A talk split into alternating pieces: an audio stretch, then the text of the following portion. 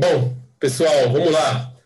Bom dia, boa tarde, boa noite, depende da onde você está no mundo assistindo o nosso Debatorá, episódio número 4. Bacana, a gente um episódio para comemorar e para comemorar o, o quatro episódios a gente trouxe uma, uma, uma ilustre presença para a gente comemorar quatro episódios. É icônico esse número, quatro. É icônico. E a gente, eu vou deixar o Josh fazer as feitas aí, apresentar para o nosso público quem é o nosso grande convidado. Poxa, pô, é uma é um objetivo muito grande poder falar sobre o Rabino Davi em dois segundos, mas vamos Eu queria só, só adiantar que eu me sinto muito honrado de estar no 4. Entendeu? Se tá no 3, eu não sei se eu vou participar. E no 5 também, entendeu? É só o 4. No 5 eu já acho que está acima das minhas capacidades. acima das suas capacidades. Bem, o Rabino Davi, Baruch Hashem, tivemos, tanto eu quanto o Rav Segal, de trabalhar com ele por muitos anos na Yeshivat Kotel. Eu tive o mérito de estudar com ele como aluno. O Rav Segal teve o mérito de dar aula para ele como Rav. Ou seja, Baruch Hashem já estamos assim há bastante tempo, a gente se conhece. É, é um cara com uma cabeça assim muito boa, equilibrada, tem ideias formadas. O cara Bemet bem, pode contribuir muito bem para essa conversa. O motivo que a gente pensou em, uh, vamos dizer, trazer ele para esse debate é para trazer uma ideia, assim, uma pessoa equilibrada para a conversa. uma pessoa que vai. Minha, posição já tem que ser. Você está me dando qual tem que ser a minha posição, entendeu? Não, não foi esse o objetivo. Equilibrado no sentido. Então, tudo bem, não tem problema, não. Para que lado você vai equilibrar, entendeu? Exatamente, exatamente. Exatamente. Então, assim, em geral, o que acontece e, é que vocês se matam, vocês estão procurando alguém para fazer um pouco de paz e harmonia. Pô, a gente é mal pacífico, pô. A gente é pacífico até demais. A pessoa que falou, pô, não vai dar audiência se você não fala palavrão, não, não bate. Eu falei, não, mas aí fica difícil. Então, assim, é, a gente também uma novidade aí que está saindo, graças a muito esforço e também a Deus, a gente é, nós já estamos. Rabino, não pode princip... meter Deus no meio da caca. Não pode, a gente já vai ver isso daqui a pouco. Não pode. Nós já estamos nas principais. Que, que, o podcast era problemático assim antes de eu, antes de eu aceitar, entendeu? É. Gente, nós já estamos nas principais plataformas de podcast, já estamos no Google, já estamos no Spotify e estamos entrando já no iTunes, que eles são um pouco chatos. É, não é Sério, são, eles são muito chatos. Mas já estamos, já entrando, então, então vocês podem ouvir aí o episódio ou no YouTube ou nas principais plataformas de podcast aí que vocês é, quiserem. A gente também fez um horário, porque aqui em Israel é horário de inverno, entrou aí em Shabbat, e a gente queria manter o horário fixo no Brasil às três, então a gente acabou fazendo um pouco mais cedo é, esse debate. E se a gente falou do eleitoral, Davi, você não teve aqui nos últimos debates, mas tenho certeza que você ouviu todos, e lá você deve ter ouvido que a gente algumas vezes falou a frase que quando põe Deus no meio. vezes não. Quando você põe Deus no meio, em geral, dá errado. Em geral. Quando você põe Deus no meio, assim, no, no, no tchum não funciona. E a gente vai chegar no de botar Deus no meio nesse nosso. Isso assim, parece que isso é repetitivo, mas não tem jeito. Esse é o ápice. Foi, na verdade, um rapaz. Não é repetitivo, muito... Rabino, é o lema do nosso podcast, Rabino. É o lema, do... não coloque Deus no meio. Assim, é, é, um rapaz no 7 eu vou participar, sabia? Eu tô começando a ficar minhas dúvidas. Quatro já é um suficiente para mim. É, é um rapaz que eu gosto muito, ele sugeriu, porque a, a gente sempre começa com uma notícia que aconteceu em Israel. E, infelizmente, já está por aqui de corona, mas não tem o que fazer, esse é o tema, não aguenta mais. Mas o que aconteceu foi que em Israel, o Ministério da Saúde, ele proibiu a volta às aulas, a gente está num lockdown em Israel que está se reabrindo, está voltando aos poucos agora, no lockdown, e é, o Rav Kanievski, que é o rabino líder do, do judaísmo Itaí, né, do judaísmo europeu de, né, de Lita, ele foi contra é, a decisão do governo. Né? A, então, isso aqui, na verdade, tem duas versões. O que saiu no jornal é que ele falou para abrir Talmudei Torá, abrir as escolas, independente do que o governo falasse. Né? É, mas tem uma versão que falou que ele não falou isso. Então, a gente não sabe exatamente se ele não falou, disse que me diz, mas de qualquer maneira. Se ele não falou isso, não vai ter tanta graça o podcast. Eu sugiro a gente admitir. Na teoria ele falou isso e vamos, vamos debater como se ele tivesse falado isso. Não, mas assim, não, não tem problema. Eu não sou jornalista, Rabino não é jornalista, outro Rabino não é jornalista, todo mundo Rabino, então tá ótimo. Está falando que ninguém vai processar a gente, ninguém vai processar a gente. Tá tudo bem, tranquilo, não, ninguém vai processar a gente. Mas... A gente pode, inclusive, montar um personagem teórico. Em vez de chamar de Rav Kanievski, a gente pode chamar de Rav Kavievski. E a gente fala. Com... assim, assim, esse rabino, num planeta alternativo, falou que não é Israel, falou para abrir. Mas... Bater assim, entendeu? Não, mas, mas então, na verdade, é, é, independente se ele falou ou não falou, e é isso que eu queria começar com essa pergunta aqui para o Rav Josh e para o Davi, que na verdade, como você falou, ele falou não é irrelevante. Porque mesmo se ele falasse não, existe um público grande em Israel, uma porcentagem grande em Israel, que se o Rav Kanievski fala alguma coisa, independente é, tudo, contexto, tudo. É. Ou contra, é, eles vão escutar o Rav Kanievski. Né? É, e, e, esse não é um problema atual. Então, é, então vocês podem aí falar de onde mais ou menos surgiu é, o problema e se você um exemplo, porque isso, na verdade, de novo, por, por, isso que é irrelevante se ele falou ou não, porque o que é relevante é, se ele tivesse falado, todo mundo ia sair aos montes e, e ia abrir, não importa o que o governo falou. Né? É, esse é um assunto fora é, o, a, abertura, a reabertura dos colégios. Né? Então, manda aí, quer falar? Eu acho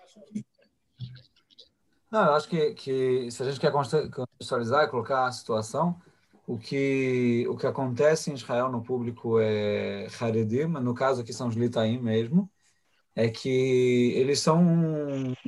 Desculpa te interromper, Davi, não são só os Haredim Litaim. Eu acho que a gente tem aqui no nosso público acionistas os Haredim Wanabi. Desculpa te né? interromper. Segue o raciocínio. Dá uns exemplos aí. Eu, eu vou te falar a verdade, eu acho que é bem diferente a estrutura no Datiliomi. Tipo, ao contrário, as pessoas reclamam de que não tem no Datiliomi isso. Talvez sejam as pessoas que você está falando que reclamam que não tem. Não, mas a gente sabe que o nosso Tibur começou a ter isso também, que o Rabino falou, eu me lembro na Itnatkut, eh, a gente também... É, é, isso é muito forte, é verdade. Isso sim é verdade. É, mas eu acho que tem uma coisa que tem que falar só, assim, tipo, para contextualizar o caso do Rav Kanievski, tem uma coisa só que eu gostaria de falar, fiquei pensando nisso o dia inteiro, enquanto estava aí, fiz uma caminhada hoje, então estava lá, estava pensando nisso, que tem que separar também é, entre as palavras...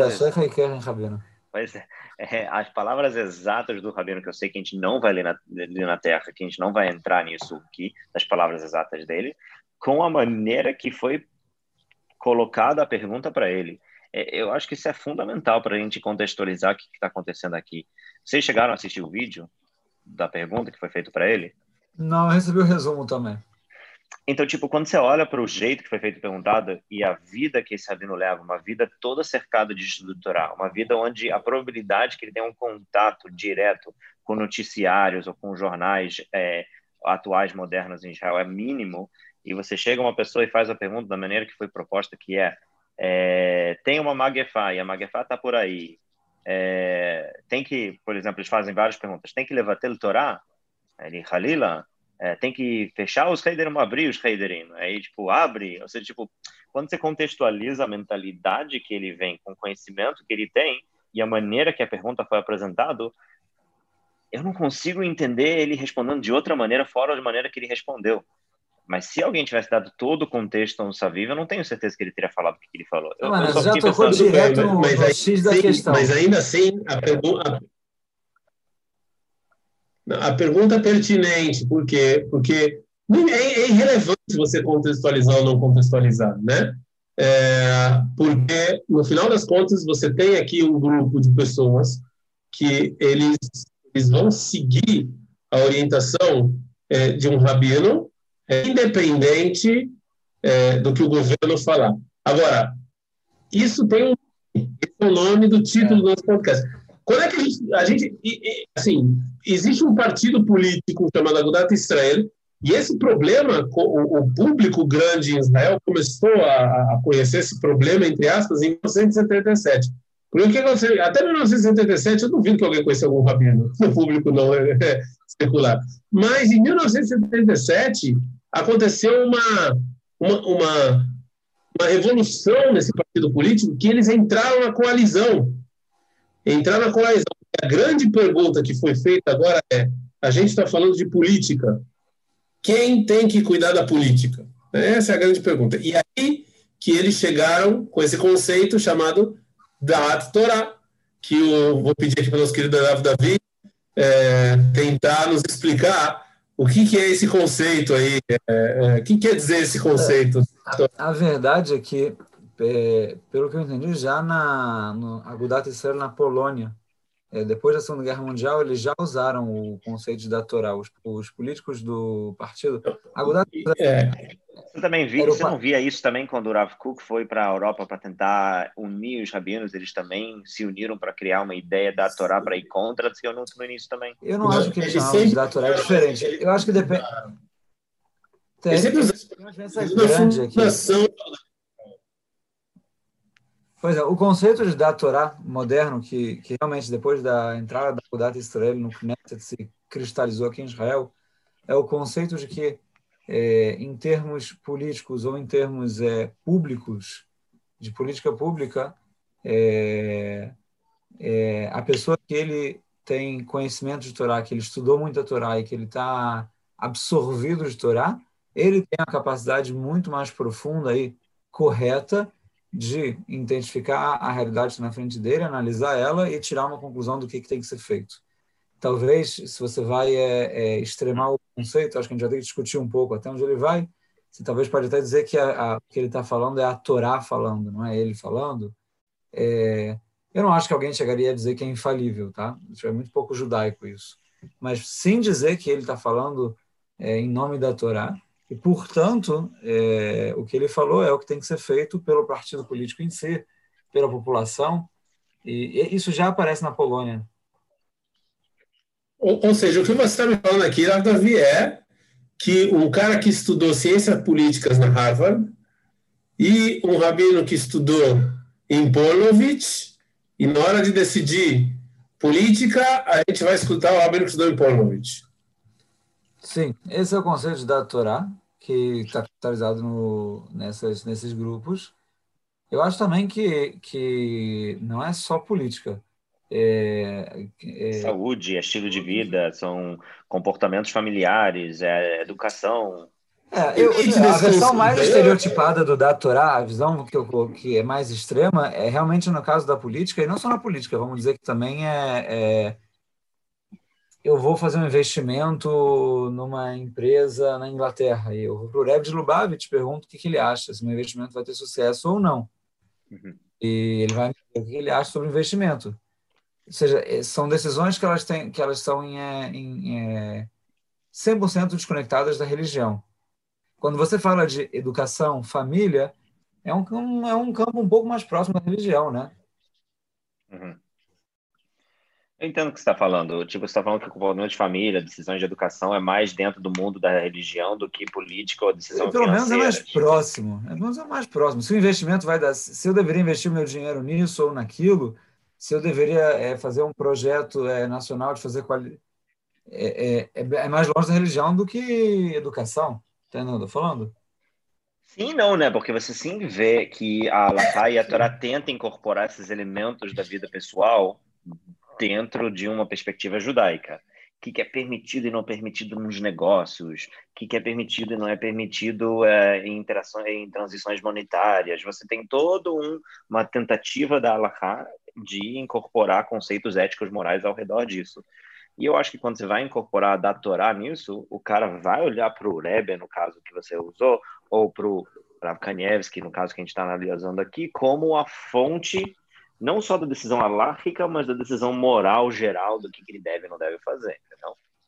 É, percebe que você diferenciou em dois campos, né? Você diferenciou entre o alárrico e o moral. Sim, sim. Agora, não só isso, são dois campos que clássicos do sábio. Quando o Raham judaico, o sábio, ele tem que saber Allahá.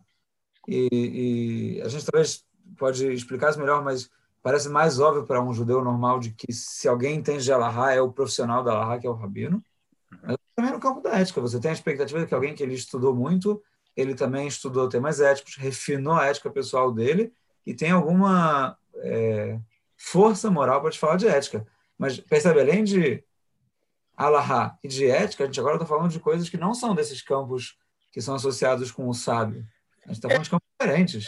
Mas aqui em Israel, Israel eu acho que é um pouco complicado você, assim, eu entendo fora de Israel, mas aqui em Israel eu acho um pouco complicado você separar. Talvez a gente vai chegar, eu estou adiantando um pouco. As visões é, tzionim do Rabino, né? Eu já acho que eu sei o que ele vai falar. O que, que, é, o que você, assim, o que a gente está falando é o seguinte, da, o que a gente está falando é o seguinte, que da Torá é quando o Rabino ele, ele vem, no, no, no, ele fala uma coisa que não é o campo da, não é o campo da lei judaica, ok? Entendemos. Mas com o advento do, do Estado de Israel, você não acha que esse campo em ele aumentou? Porque hoje em dia é o quê? Que, que votar não é Allahá? Com certeza aumentou. Entendeu? Talvez isso tenha também ajudado para... Eu acho que isso é parte do argumento, né? Mas é, então, eu, eu assim, a, a gente, é, eu procurei. Deixa eu dar um exemplo aqui. Eu, eu procuro. Tá difícil, sem a internet dos dois. É. Não, mas deixa eu dar um exemplo para o que o Rabino falou. É, se você vai agora mandar os seus filhos para o Heider ou se você vai escutar é, o Estado e ficar em casa no, na, no ano de corona que é o exemplo que a gente está usando.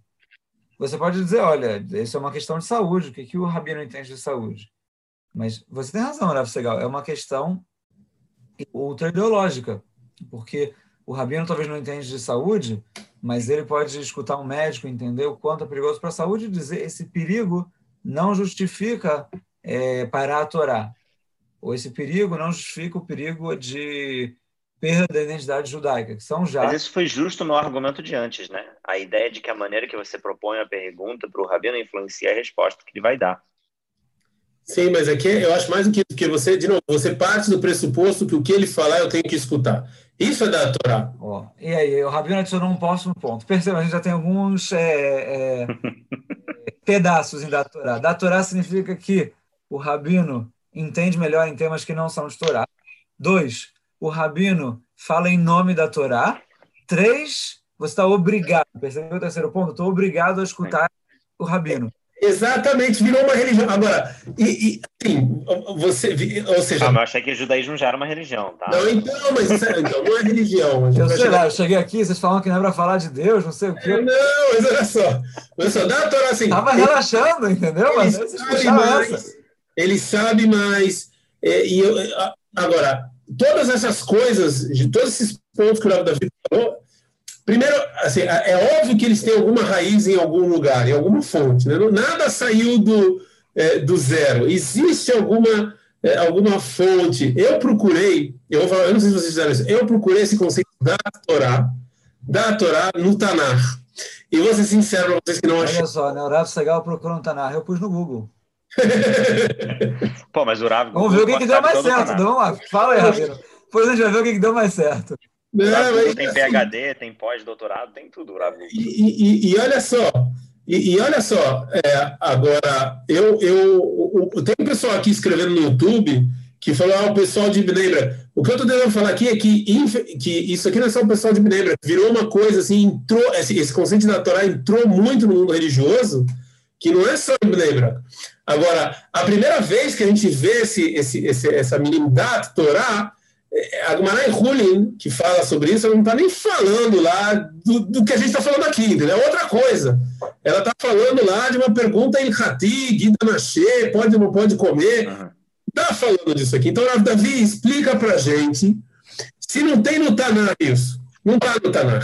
Se não está na Gemara, se não está na Mishnah, se os Irishonim não falam, não existe esse, esse, essas palavras da Torá junto, não está ligado essas duas coisas.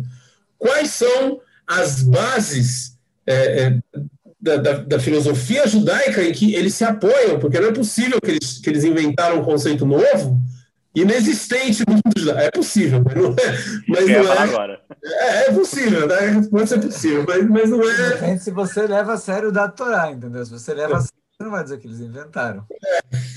Você vai falar que Abraão é filho. Mas assim. A, a, não, mas olha só, não é que não tem base nenhum, o Rabino tem total razão. Assim, no Tanar, não dá para procurar fonte, eu acho, porque o Tanar fala de profetas. Então, você tem lá Shaul Amélia rindo perguntar para Shmuel, o profeta, onde estão os, é, as atonotes, se não me engano, né, os, os, os, jumentos que o pai dele perdeu. E, e, e eles perguntando coisas simples para os profetas. Mas, não, é uma pergunta Metziuti, não é uma pergunta, não é, você não está julgando, você está falando, onde está? Você não está julgando a, a, a Metziut. E profeta... É verdade, é verdade. Mas os profetas se metem o tempo todo no que o rei tem que fazer, não tem que fazer. Mas eu acho que é irrelevante, porque são profetas. É, é algo completamente diferente, é uma ordem divina, você tem que cumprir. Então, realmente, ninguém traz o, o Tanar como exemplo, mas também o fato de não ter no Tanar não é um problema, porque são profetas, é outra época. É... O que sim tem. Na Torá oral, sim, tem fontes que podem não ser da Torá, que nem o Rabino colocou. Quando você coloca entre a parênteses, aspas, que nem o Rabino colocou, concordo. Mas... Você, você, distorceu o Tanar, Davi, desculpa. Você distorceu o Tanar. Desculpa, não, desculpa. Eu vou ser obrigado a falar. Mehmet, Yada Lalem. Porque o Tanar é. Eu volto aqui? Já é a segunda, pô. O Rabino chama pro quarto episódio, não pro primeiro, não pro segundo, não pro quarto. E a gente distorceu o Tanar, entendeu? Não, não, tá bom, beleza, vamos lá, vamos lá, tô escutando.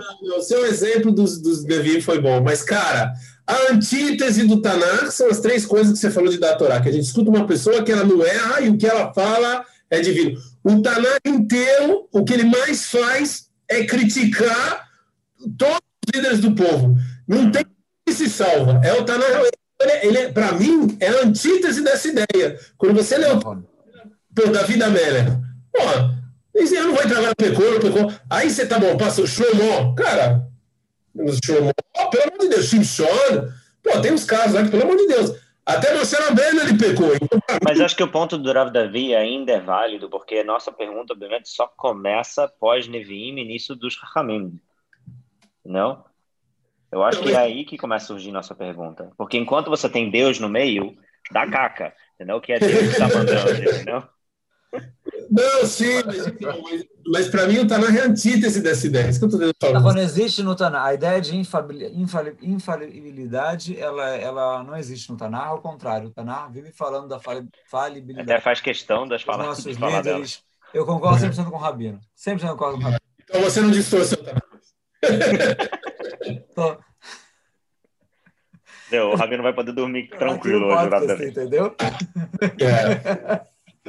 Mas mas, mas sim, é, é, existe a, a, aspiração humana de receber uma informação de Deus, o que, que eu deveria não deveria fazer, e que ela existe nos profetas. Você vê, inclusive, os nossos os Rishonim, até os Afronim Gra fala sobre como eles iam nos profetas, no Ramam, então, que eles perguntavam tudo para os profetas.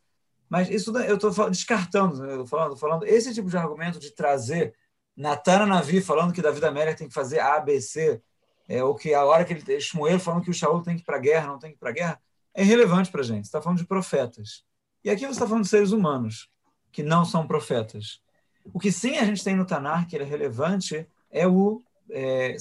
O Sanedrin é o grupo de 71 sábios, é o alto tribunal judaico, o supremo, que ele idealmente fica no Beit HaMikdash, e ele é a fonte de toda decisão em nível de lei judaica. Está lá no livro de Dvarim, que vocês têm uma dúvida entre sangue e sangue, entre é, chaga e chaga, o que, que, vocês vão fazer? Vocês vão até o, o, o Cohen ou o juiz que tem esses dias no lugar que eu escolhi, que é o, o, o, o Bet Amigdash, o templo, e vocês vão escutar deles e vocês vão seguir o que eles falaram. Direita, esquerda, vocês vão exatamente no que eles falaram. E aqui essa é a fonte mais clássica, obviamente. É, mas essa, essa fonte, é a fonte mais clássica, eu concordo com outra. Também ela tem discussão como entender. Está escrito que tudo que os, os sábios ouvirem, vocês não podem desviar nem a direita nem a esquerda. E aí, Isso. explicações para essa não desviar nem a direita nem a esquerda. Não traz para a gente aí. É, a explicação de Eretz Israel é a seguinte: se ele fala que direita é esquerda, esquerda é direita, você não escuta. É. O pessoal da Babilônia fala o contrário. Se até ele direita, esquerda, esquerda, você escuta. Então, assim, até aí tem um certo, uma certa discussão. É, a fé, exatamente é a fé. Eu não conhecia da África essa explicação de Eretz Israel. Não conhece o Yerushalmi? É o Yerushalmi. É, eu conheci é. o Talmud. Eu tô é, ainda tipo, terminando o base, Rabino, calma aí. Mas de qualquer jeito, você vê nas Mishnayot, você vê na Tosefta de Sanedrim, que é barulho quando tem um marloquet entre dois juízes numa cidade, eles vão até o Sanedrim que está na porta do Arabait, que é o monte do templo, depois eles vão para o Sanedrim que está na porta da Azará, do pátio do templo, até eles chegarem no Sanedrim que está na Lishkata Gazit, lá no escritório central, e se, se o Sanedrin fala para eles que é A, e eles voltam para a cidade deles e o rabino decide mandar fazer B, é pena de morte na Torá. Ou seja, você vê também na Tosefta, que é de Israel, também na Mishnah, é, é, todo o Din aqui no Mamre, que pelo menos numa questão que ela é legítima, entende o que eu estou falando? Você, tá, você não tem liberdade de decisão. Os juízes eles estão é, é, baixo o Supremo. Mas eu acho que mesmo assim, Rabino, é, isso é dentro de um contexto muito específico alárquico. Eu acho que ele não chega a ser tão abrangente quanto o conceito da Torá que nem o Rabino Segal propôs no início. Entendeu? Que eu acho que esse é o grande problema. A raiz que levou a essa expansão de um, um conceito que eu concordo com você, que ela existe no Tanar, e, e aonde eles se basearam para para expandir esse, esse conceito a tal extremo que a pessoa está ligando para o Raham para perguntar para ele se ele tem que usar meia laranja. Obviamente, exagero, mas, mas é, entendeu? Eu, meia laranja é óbvio que você não vai usar. Eu... A gente usa, cuidado, cuidado, cuidado. Eu uso. É eu conheço as meias do Rav Josh, infelizmente, eu sei que ele usa, entendeu? Tem gente que usa meia laranja. Então, assim, mas não perguntou para o Rabino, então, senão não sei se ia deixar. Mas, assim, é, eu, eu, o, o Rabino usa, pô. E? Não. Não, outro. Não, eu. Ah, meia laranja. Eu não, pergunto, eu não pergunto nem ao Rabino. É, assim, eu, eu acho assim que é, isso que o Rav Davi falou é verdade, que isso está escrito na Torá, sim, mas como o Rav Josh falou, é um contexto, um contexto muito específico. Né? Ou seja, se tem alguma dúvida da lei, você vai lá e pergunta. Essa, assim, historicamente, esse sempre foi o papel do Rabino. O papel do Rabino, historicamente, foi, se você tem dúvida em Hati, é, Yatir, Yadun, Yadun, você pergunta para ele na cara. Tem que, tem que levar em consideração algumas qualificações. Muito. Desculpa, desculpa, fala, Rabino. Primeiro de mais nada, tem que levar em consideração, é muito importante perceber que duas coisas. Primeiro, a gente não está falando de um indivíduo no Sanedrin, no tribunal, a gente está falando de um grupo. Consenso, é. Tipo de 71 sábios. Sim. E a segunda coisa, a gente está falando de um grupo que ele tem a autoridade dele estabelecida claramente. Ou seja, quando você está falando que tem um Gadol adora uma pessoa de alta estatura espiritual que ele é, toma uma decisão, é, você tem a primeira a problemática de como definir quem é o Gadol, quem é a pessoa que tem da Torá. Acho que a gente pode deixar para depois discutir isso, mas é importante tocar nisso. Mas antes de mais nada, ele é um. Os nossos explicadores, o Rambam, o Kuzari, eles falam que a ideia de 71 é que eles, de alguma forma, representam toda a população, ou pelo menos eles têm uma, uma representatividade muito maior que uma pessoa só. E não só é, é, representar o povo, eles, de alguma forma, eles são um monte de gente, eles têm ideias diferentes. Ou seja, uma pessoa erra com muito mais facilidade do que um grupo. E, e eles estão estabelecidos. Mas deixa eu fazer uma pergunta para você, Davi. Rabino Davi. Rabino Davi, posso fazer uma pergunta? Faz. Mas essa, essa, essa capacidade, essa, como fala Samhut, esse, essa... Essa autoridade Autoridade, obrigado. Essa autoridade rabínica do, do Sanedrin, na sua humilde opinião, é, é uma autoridade, obviamente, dada pela, por Deus, mas ela é uma autoridade humana ou é uma autoridade que vem representar uma verdade divina? É uma pergunta fantástica. É, antes de mais nada, é óbvio que tem discussão. Você vê, por exemplo... Por no... isso que eu perguntei na sua opinião. É, mas isso é importante saber. Por exemplo, você vê no Kuzari, que o argumento que ele traz é, é, que o fato de você ter lá uma junção de algum tipo de representatividade de todos os sábios da geração, ainda mais posicionado no Beit HaMikdash, traz Ruach HaKodesh para as decisões dele. Está claramente escrito ali de que, de alguma forma, é, o, vamos, vamos colocar em termos mais entendíveis para a gente, no mundo moderno, de alguma forma, eles têm um acesso mais claro a algum subconsciente coletivo santo que está por trás das nossas almas, eles são vários. É, existe uma mão invisível que guia a história e guia as decisões deles lá. Então, Mas justo você não pode achar na Torá oral é, que pelo visto tem um tratado inteiro que lida com questões assim como erros causados ou decisões erradas. Eles não são infalíveis. Eles não, também eles não são então infalíveis. Então não dá para falar que ela vem representar uma vontade divina pura. Não, mas também quando eles são infalíveis, não é verdade. Também quando eles são infalíveis, desculpa, também quando eles são falíveis, a Allahá está feita. É. Você não culpa o povo por um erro que eles tomaram. Né? Não sim, com certeza. Sim, sim, Mesmo sim. quando eles são falíveis, sim é vontade divina. Né? A, gente, a gente vê isso até, até. Eu não vou entrar nesse assunto agora, porque isso, esse é outro assunto, a gente vai começar a ir para outros lugares. Mas, por exemplo, é, quando a Gumará fala sobre, sobre quem tem que fixar o calendário, que, uhum. É, que né, até a Mishnah já, mesmo se você errou, está feito. Você sim uhum. poder divino. Né? Mas eu queria sair um pouco da Alahá seca, vocês vão me desculpar, porque. Deixa eu, só, deixa eu só colocar o outro lado, rapidamente. Você vê, às vezes, em Balé foto a ideia é oposta, a ideia de que existe uma verdade. No Kutari parece que a verdade é construída pelo Sanedrin, tá? Ela é de alguma forma construtiva. Você vê nos Balé foto ao contrário, de que a verdade existe e é, o Sanedrin ele é capaz de chegar na verdade. É diferente, entendeu o que eu estou falando?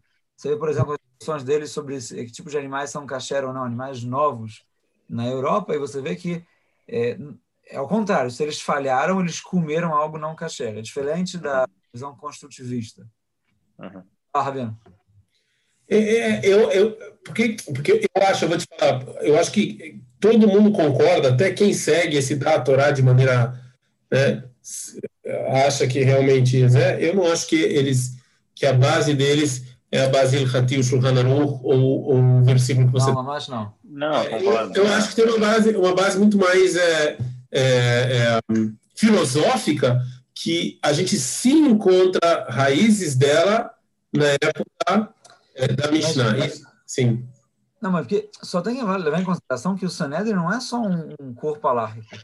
O Sanedrin decreta decretos. Eles inventam coisas que não existiam na. Eles inventam é, é, Sim, mas você ainda está na misguera da Alaha, você ainda está falando de, da lei.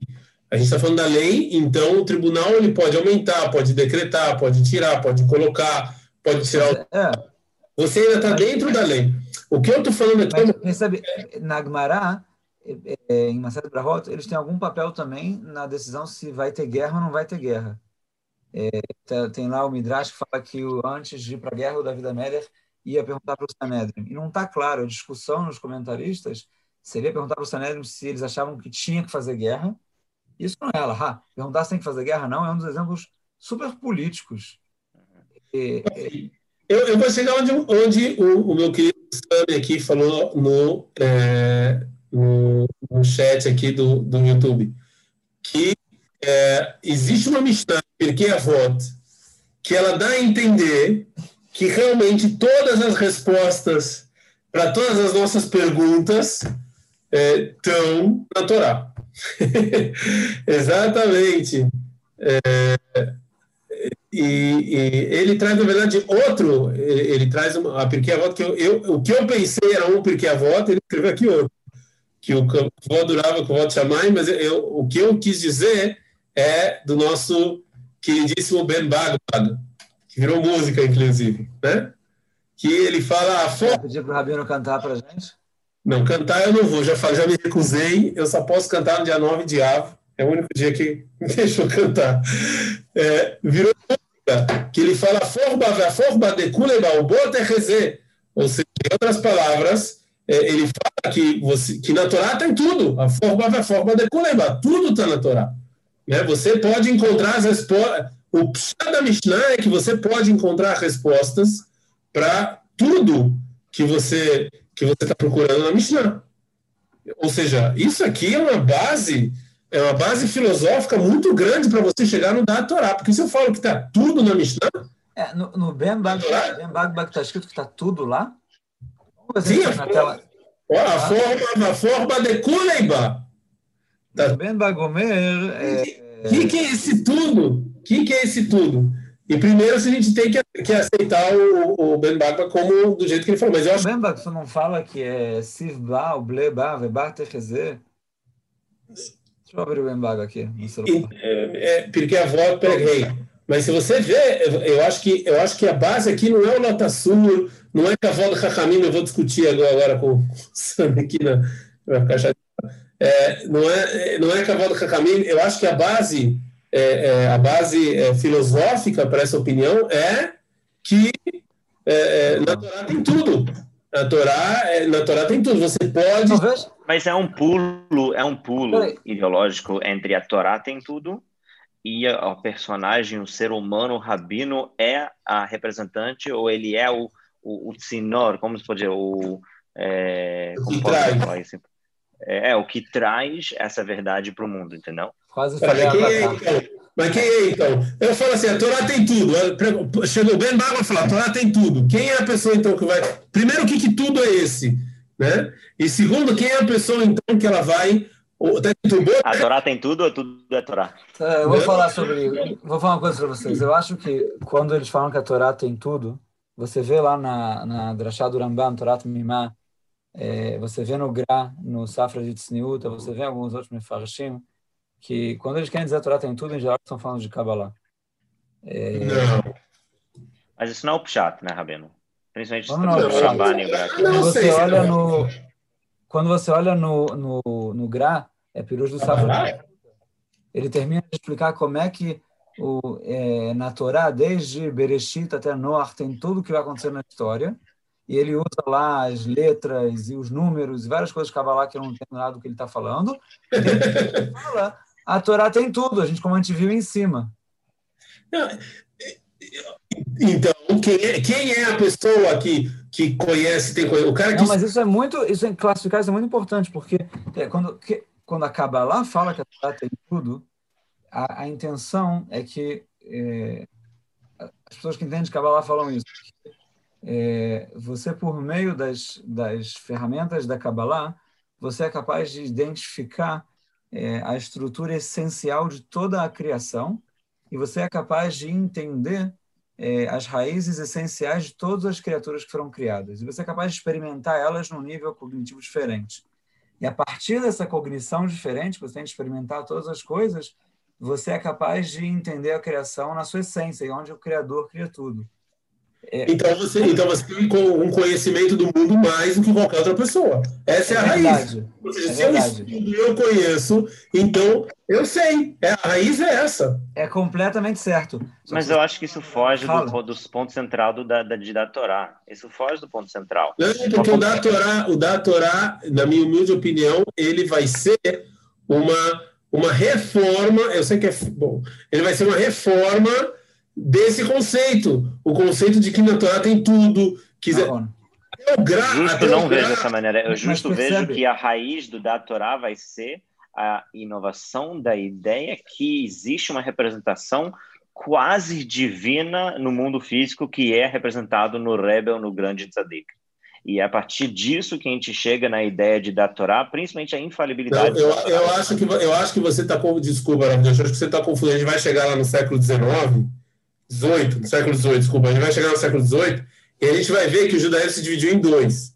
Você está explicando uma corrente do judaísmo que eu concordo com você, que eles acham isso mesmo. Mas eu acho que esse é o argumento hoje em dia. O outro, não, a outra corrente, a outra corrente do judaísmo não foi assim. A outra corrente do judaísmo foi o Rav Davi, eu acho que o Rav Davi está falando esse é o Gra, e é o Gra, e é o, e é o Rabá, e o Maral é pior. Porque o Maral ele é pior. Olha só, eu vou para o inferno, isso é pior. O Maral. A gente já estava falando isso há muitos anos, tá vendo? É. O Maral é Torá, olha só o que ele fala de Torá. E é interessante que o público, é, é, que a gente chama de Khalid, eles não trazem esse Maral, é interessante, que eles não sabem. Se eles estudassem, isso é pior. Que o Maral, ele fala que o, quando você estuda a Torá, você se transforma na Torá. É mais o que a gente está falando aqui, é o da Torá. Assim, você, quando estuda a Torá, você se transforma nela. Então, eles estão falando. Eu entendo, eu conheço essas duas linhas que você está falando, Rabino, mas eu sim acho que a linha que ela predomina no mundo Haredi atual é a visão que o Rabino é uma representação de uma visão infalível, que é, como eu falei, o sinor que traz a Torá para o mundo. O ideal, não, o, o, o, o raiz não é que a Torá tem tudo, o raiz que o Rabino é uma existência viva que interpreta o mundo Cara, atual usando a Torá. Isso, quem começou a fazer isso foram, foi, foi, a, foi a figura do Papa.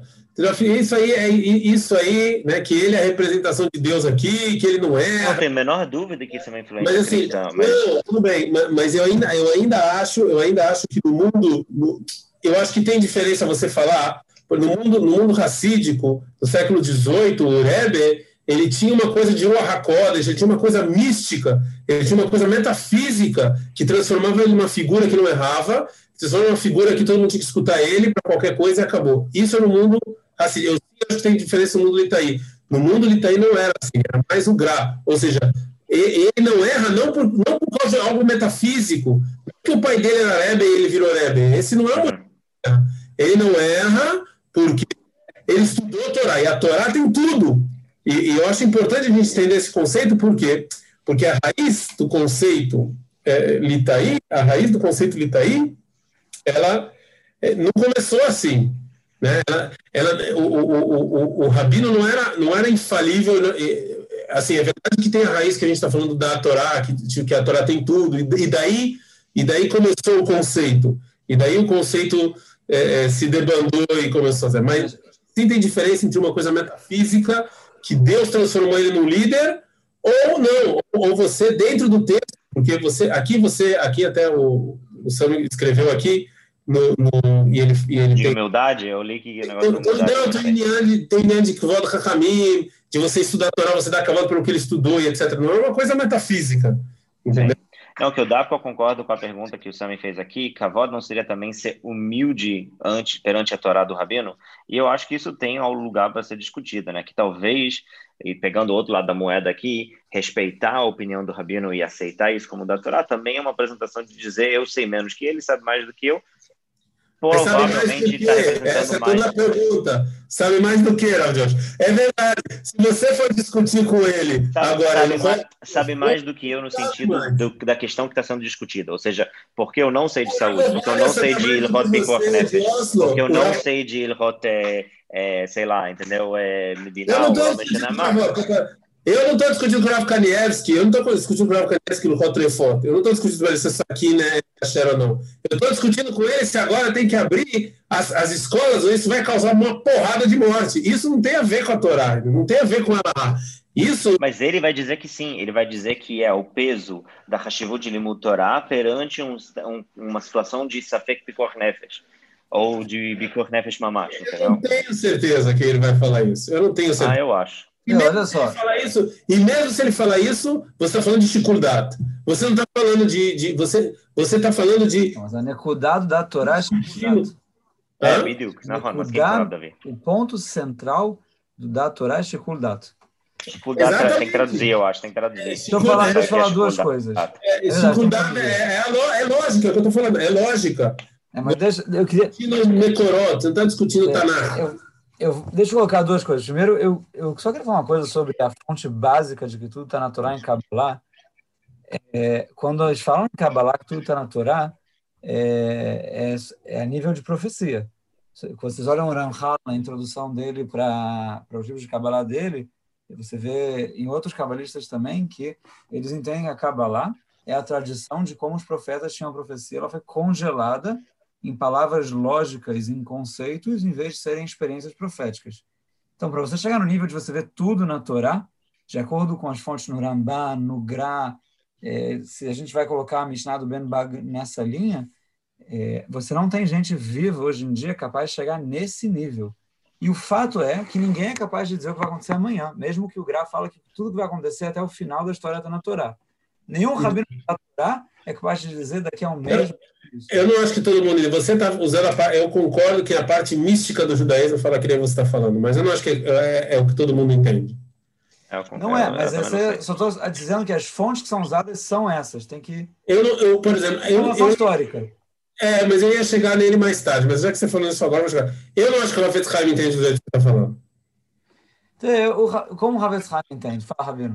Eu acho que ele entende, eu acho que ele entende que, é, é, que, que o que tudo está na Torá é o pshat, ou seja, qualquer pergunta que você tem, qualquer pergunta que você tem, você abre a Torá, qualquer uma, e você lá, você não precisa, você não precisa saber Kabbalah, você não precisa saber nada metafísico. É o que a gente chama de munat nima. Você é, é a maneira mais simples de entender, é o judaísmo simplista, assim, Inclusive, dizem em nome do Rafet Haim, não sei se isso é certo ou não, mas diz que ele, ele era contra você ficar procurando provas científicas que a Torá é verdade. Ele era muito contra esse tipo de coisa. Porque ele, ele gostava. Eu também sou contra. Da, da, da, da simpleza. Ele era uma pessoa simples, assim, não simples bobo. E, e ele, quando as pessoas faziam perguntas para ele, achava que você tinha que pegar é, é, a Torá. Olha só o que está escrito em nome dele. Vou ler aqui a frase, vamos ler a frase assim, olha só. Misha da Torá, a pessoa, e aqui ele fala de da Torá, esse é o conceito que ele traz, o Rafael traz, né? É, e a Holiftor Kol Bayota Olam Bichlal Beprat. Ele não está falando de profecia, ele está falando de problemas. Todos os problemas do mundo, você abre a Torá e decide e acabou. Entendeu? Você decide e acabou. E, e, e aqui eu não acho que ele está falando o, o, que o, do Ramchal. Ele não está falando de uma coisa profética, de Kabbalah. Ele está falando assim, simples. Eu, Daniel Segal, amanhã, não sei, eu tá, vou dar um exemplo, vou deixar você falar, mas desculpa que eu estou é, pegando aí. Então, só, é, só, eu, eu, Daniel Segal, amanhã não sei quem votar. Então eu vou abrir o Tanar. Não abre Tanar Sguli, abre sete vezes e põe o papel, não é disso que eu estou falando eu vou estudar o Tanar e alguma história do Tanar, o puxar da história vai me ensinar quem votar, entendeu? Eu, eu acho que é, é, é, não, é, não é esse conceito que você falou de profecia, é um conceito bem mais simples, porque quando você fala razão, você afastou todo mundo. Mas tem que só levar em consideração, então, que você não pode usar a, a, o, o, nem o Rambá, nem o Gra, nem todas essas pessoas que falam que está tudo na Torá como fonte para o da Torá. Esse da Torá mais, é, que realmente o Rabino tem razão, o da Torá que é falado hoje em dia não é o que eu, que eu descrevi, é o que o Rabino está descrevendo. Só quer dizer que as fontes não são apropriadas. Tem a ideia aqui, é uma ideia muito mais simples. Se você olhar lá o Rabi Yosef Elbo, no Sefer Aikarim, é um dos livros básicos de filosofia judaica para a galera do YouTube, é, ele argumenta lá que é uma verdade evidente no mundo ético que você recebeu uma Torá de Deus, é verdade, mas que a nação tem que é, decidir suas decisões por meio dos sábios dentre ela. Ou seja, não faz sentido, fala o Yosef Elbo, e a gente está falando aqui do século XIV e tal, que Deus deu uma lei e qualquer pessoa que ela não tem nenhuma base, nem na lei, mas nem na lógica, ele não é uma pessoa sábia, ele é a opinião a ser seguida. Ele fala que a sociedade como um todo tem que escutar os sábios e não criar uma Andrela Múcia. Não criar... mas, você, mas você, de novo, falou de lei. A gente está falando de lei aqui. Não, mas aqui já não é mais lei, é abrangente. A ideia geral é que o conceito ético é que uma pessoa que ele é um sábio, ele tem, é, é, ele tem a capacidade analítica e a perspicácia mais avançada do que o povo simples. Portanto, o povo simples deveria escutar o sábio. É, mas é qualquer sábio, não é quem estuda a Torá. É, mas se a Torá é a sabedoria de mais valor que existe, é se entender que os sábios dela são os sábios de mais valor que tem. Ou seja, de acordo com isso, e essa é ideia da Torá que eu conheço hoje em dia, não adianta o cara saber todo o Bavle Yerushalmi de memória, não adianta ele saber toda a Torá.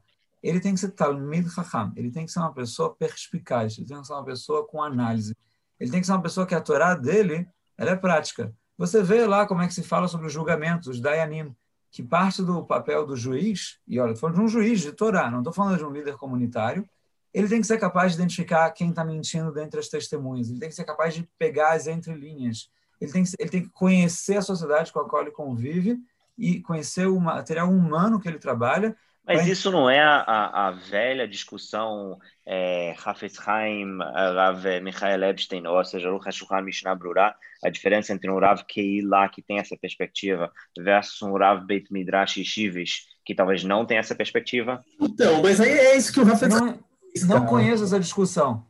Todos as, as, Você sabe do que eu estou falando, Rabino? Você sabe do que eu estou falando? É isso eu desconheço. Eu acredito que... que... O que o Rafael Haim fez? Ele, ele idealizou... Ele eu não acho que foi de propósito ou não, mas, mas até quando você vem e fala que, sua, que a sua filosofia é baseada numa, numa, numa tmimut, numa inocência, isso vira uma filosofia também.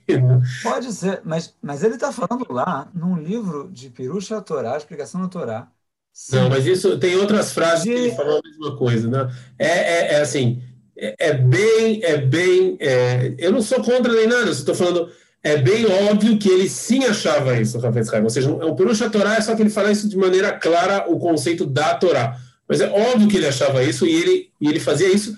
Interessante o, que o Rav Josh falou, porque o Hafez Haim, ele que idealiza, idealizou aquele rabino que ele está meio que desconectado do mundo, ele está sentado no Beit Midrash. É justo, esse é o valor dele. Só que interessante, eu, eu pergunto para vocês, isso, o Hafez eu... Haim é a favor do movimento, o Hafez Haim morreu é, em 1933, se não me engano. Ele viveu essa, essa ebulição do, do movimento racídico e do movimento Misnagid. Ele era a favor ou contra? Vocês não sabem, vocês não sabem que ninguém sabe. Ele era não, não, mas não tem aquela história famosa que ele foi quando teve a, a reunião aí da, dos Hassidim com os Misnagdim, todo mundo levantou somente para o Hafetz Não tem uma história não, dessa? Não, mas é isso que eu estou falando. Ele conseguiu. Porque ele é respeitado pelos dois lados. Ele, mas justamente por ele vir falar, pessoal, não, o que interessa é só estudar não importa a política, vamos esquecer tudo isso. Tá? Ele, ele colocou no mundo um exemplo que, que de, de emunat mimá, de uma tmimut, que assim meio que desconectado. Então você você estuda a Torá, Pshat simples, no Beit Midrash, se desconecta do que está acontecendo. Ele era a favor ou contra o sionismo? É ninguém. Ele decidiu, ele decidiu não se posicionar em relação ao sionismo quando deram o cheque sionista da Tnoach Zion, e depois de um tempo ele mudou de posição e decidiu ser contra. É, mas foi um contra muito um contra de Cheve Altacer. Eu não. É isso que eu estou falando. É, essa era a guichá dele. Assim que era para. Pode ser, mas por outro lado, ele é uma pessoa com capacidade humana perspicacíssima. Você escuta as histórias dele, do aluno que não estava Shabbat, não quebrou a Shabbat na Estivá, a capacidade dele de entrar, entender ele e colocar. Não, mas eu não tô, eu não estou discutindo isso. O que eu estou discutindo é que a gente idealizou uma coisa que eu não sei Você se. Pode, o Rabino pode discutir que, que a, a herança cultural deixada pelo Hafetz Haim é responsável pela idealização do Talmud Raham, que ele não é perspicaz, que ele é, é tamim, que ele é ingênuo. Eu, eu, eu acho que é mais inteligente discutir que a pessoa... Mas o, a ingenuidade do Hafetz Haim aqui não era uma ingenuidade intelectual, era, era, a, era a desconexão dele com, vamos dizer, as influências externas não toranim é, é isso que dá o valor para ele. Exa exatamente. E, e, eu acho que o grande, assim, o Rafael Haim foi a grande base do Rav Kanievski, do Rav Shach e do Rav Wagner. E óbvio que o mundo racídico também, com a idealização do Rebbe, tudo isso foi base para o da Torá. Porém, tem uma coisa importantíssima que o Rafael Haim não falou nunca e as pessoas falam hoje em dia. Você teve um salto que, que os alunos do Rafael Haim fizeram. É verdade que o Rafetz Haim achava que tudo estava na Torá e todas as respostas estavam na Torá e etc. A Torá e só a Torá e acabou. Tudo isso é verdade que ele achava. Mas, se eu me lembro bem, ele nunca falou isso como uma religião. Ou seja, que você era obrigado a ouvir o que o Rabino falou, que era meio um oráculo, assim, um oráculo. Isso eu não me lembro. Isso acho que foi um passo a mais então, assim, é isso que eu acho importante as pessoas entenderem, porque aqui perguntaram ah, de onde o Rav Kanievski tirou o que ele tirou. Então, olha só, se a gente for resumir o que a gente falou até aqui, se a gente for resumir o que a gente falou por aqui, a gente tinha um conceito ilhati de Lotassur, depois a gente veio para esse negócio que tudo está na Torá, e como as explicações cabalistas para isso e etc., que a Torá tem, mas nunca, e aí o Rafet Haim pegou esse conceito e falou, olha, pessoal, qualquer problema da sua vida, o mundo racídico, como o Rav Josh falou, que veio lá, uma coisa metafísica e tal, mas tudo na sua vida está aqui, ó. Pega esse livro aqui, ó. Tudo na sua vida está aqui. Aqui é o Bauer e não pode Stanzas, não posso mostrar isso. esse aqui, ó. Pega esse aqui, Mr. É Stanzas também, Rabino, é Stanzas é também. também. Então, assim, é, é, aí, aí, aí, só que olha o salto que os alunos eles fizeram. O Rafael nunca, nunca transformou isso em religião. Eu, eu vou ser muito sincero. Eu acho que no mundo litaí isso ainda não é assim religião que não que estão falando. Eu acho também na população em grande parte não é, em grande parte não em todos. Eu acho também entre os rabinos que propõem isso. Quando você eu vou quando você bom na população eu não tenho como ter certeza que eu estou certo. Essa é a verdade. Eu, eu acho que você está errado. Desculpa. Mas eu escutei vários programas de rádio essa última semana de das pessoas falando. E, em geral eles não argumentam assim. Eles demonstram a dúvida deles e a ideia é muito mais de respeito à opinião de alguém mais sábio que eu. Ela é menos de ele é infalível, eu nunca escolhi ele é infalível, e ela é menos de ele representa 100% da Torá. Eu acho que a gente volta para o conceito do. É importante voltar para o conceito elárquico do Sanedrin. Então, o Sanedrin não existe, infelizmente. E existiam muitas gerações em Israel que tinham um tribunal central. Hoje em dia isso não existe também. inclusive em temas alárricos, é muito difícil você dizer que eu estou obrigado a essa. Mas calma, calma, Raven, desculpa, eu vou te pausar aí. Então você sim está supondo que, vamos dizer, se a gente montasse um Sanedrin com os caminhos atuais existentes e eles chegarem a um acordo, você ia levar isso como data infalível? Como é, o, muitos o levam hoje em dia? Discutir o Sanedrin, o problema de discutir o Sanedrin é que é, é, é, qualquer coisa que vai ser decidida sobre o Sanedrin vai estar nas mãos do Sanedrin e a gente não tem a menor ideia do que eles vão fazer. Tipo, não, concordo. Eu estou falando hipoteticamente, porque não, a sua falando, isso é, muito importante, mudou na hora que você é o paciente 70, não tem, entendeu? Na hora que você tem 71 posições, pode ser que eles vão decidir, olha, toda essa gama de coisas aqui, a gente não vai tocar nelas e continua sendo decisão do rabino local. É, eu não estou convencido que mas isso é, mas é, tá bom, não, não quero entrar nisso. É, eu, eu, eu, eu, eu discordo de você, Davi. Eu acho que, assim, tem o que o povo acha e tem o que os líderes querem que eles achem. Então, assim, para mim é óbvio que ah, quando você vê um político, cara, você vê um político, você vê um político aqui em Israel dando entrevista, o cara falando, cara, essa pergunta aí eu vou fazer o que o Rabino mandou, acabou. Ou seja, eu vou te falar, eu não quero fugir do tema. Vamos contar a história do Razonish, vamos contar a história do Razonish. Das a história do Razonish vai dar mais 15 minutos de discussão. Se o Cabino quiser abrir. É, cara, olha só, olha só, vamos fazer o seguinte: o pessoal. É, o, olha só, eu quero falar, eu ouço todo dia que o que é infalível. Olha só, o pessoal, o pessoal, é, eu mas, mas, mas, a gente assim, pessoal, eu, eu, antes da gente continuar, porque tem, tem agora o razonista e, e, a parte mais importante que eu queria chegar, nós somos educadores. Eu queria chegar assim, ó, é, qual é o perigo desse, eu para vocês, qual o perigo, o perigo de você falar esse negócio de datorar? Eu, que, eu quero chegar nisso, eu quero falar do, do casamento, mas antes, o, o pessoal que quer assistir o jogo, vocês estão liberados. A gente vai tarde. Entendeu? Eu acho que esse jogo está muito mais legal. Esse aí é, tá muito eu legal. também acho, mas o pessoal quer ver o Flamengo, nem sei quem é que vai jogar hoje, Corinthians. Sinceramente, eu acho que se o Real Segal começar a cantar Ben Bagbag, ninguém vai deixar. Não, vai continuar. Mas, o Razonish, perguntaram para o Razonish, teve uma discussão bem Gurion queria que as mulheres religiosas fossem para o exército. Tá, não vão para o exército, só vão fazer Shirut Leumi, que é, uma, que é um voluntariado. Ele falou as não vão, eu não vou deixar, e o que eu vou falar, elas vão fazer. E isso aqui é da Torá. Como, a gente conversou sobre essa história, Davi. Essa Peraí, que cortou. Não vou, não vão deixar aí. A minha internet deu pau. Não, não, o razonista, você conhece essa história. O razonista falou, elas não vão, elas vão escutar. E acabou. Eu não conheço a história. Foi o Rav Maimon, o chefe do Mizrahi, ele foi visitar o razonista. Não, não, não, isso é outra história. O Rav Maimon, que era chefe do Mizrahi, também falou é, sobre a votação das mulheres. Sobre a votação das mulheres, ao contrário tinha uma discussão se as mulheres podiam votar ou não, e aí o Rav Cook, que era, naquela época ele era contra, talvez a gente faça um podcast sobre isso, né? Aí era assim para ele, ó, que o rabino cuide da Alahá. Aqui não se meta, entendeu? Ele era o contrário. Com o Razoni. Ele falou. O Rav Cook também escreveu. Apesar que. Mas, mas calma, eu acho que a é gente fugiu de um ponto tão fundamental que o Rabino tocou assim com o dedinho do pé. E eu quero voltar nisso rapidinho. O Rabino falou sobre o perigo. E antes de chegar no perigo, eu queria fazer uma pergunta para vocês que eu acho que é fundamental. Mas eu, porque a minha internet cortou. O Rabino contou a história do razonista, deu a interpretação dele, e agora você está fugindo sem eu falar? Desculpa, então desculpa, desculpa, desculpa. Se você cantar bem bago, eu aceito. Cara, eu não sei cantar, não.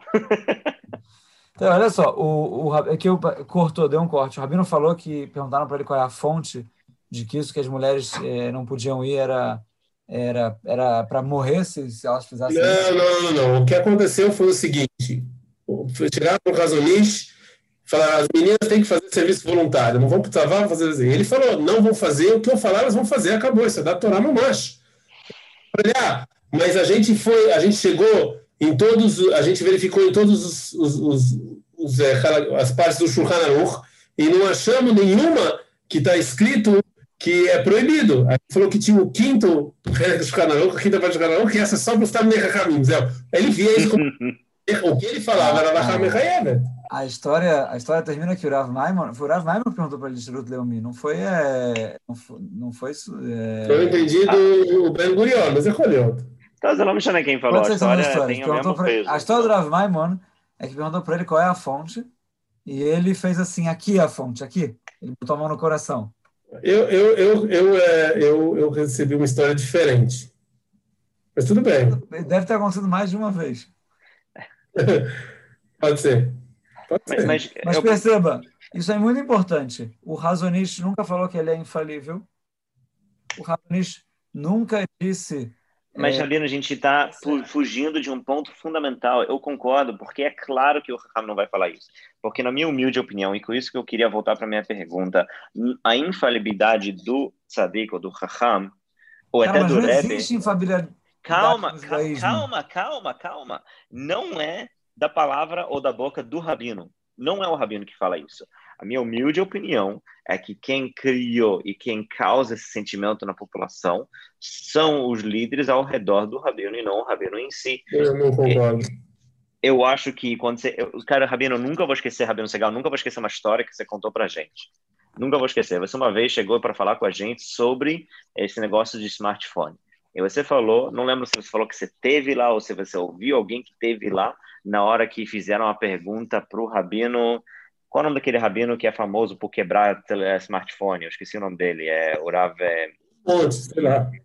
Não, tem um de Meacharim que ele é famoso por fazer festas de quebrar smartphone. Vamos chamar.